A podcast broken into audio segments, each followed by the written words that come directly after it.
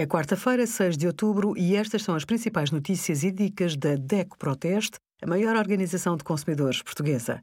Hoje, em DECO.proteste.pt, sugerimos os resultados do nosso inquérito sobre a confiança dos portugueses em 19 instituições, do Serviço Nacional de Saúde ao Sistema Judiciário, como candidatar-se ao programa Vale Eficiência e os aspiradores sem fios que não são eficazes a limpar, no nosso teste, a 66 modelos.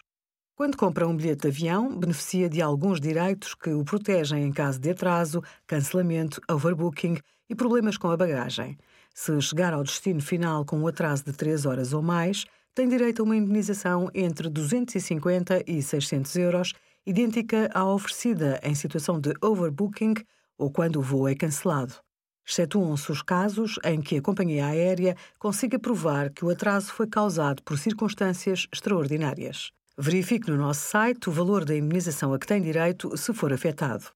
Obrigada por acompanhar a DEC Proteste a contribuir para consumidores mais informados, participativos e exigentes. Visite o nosso site em deco.proteste.pt.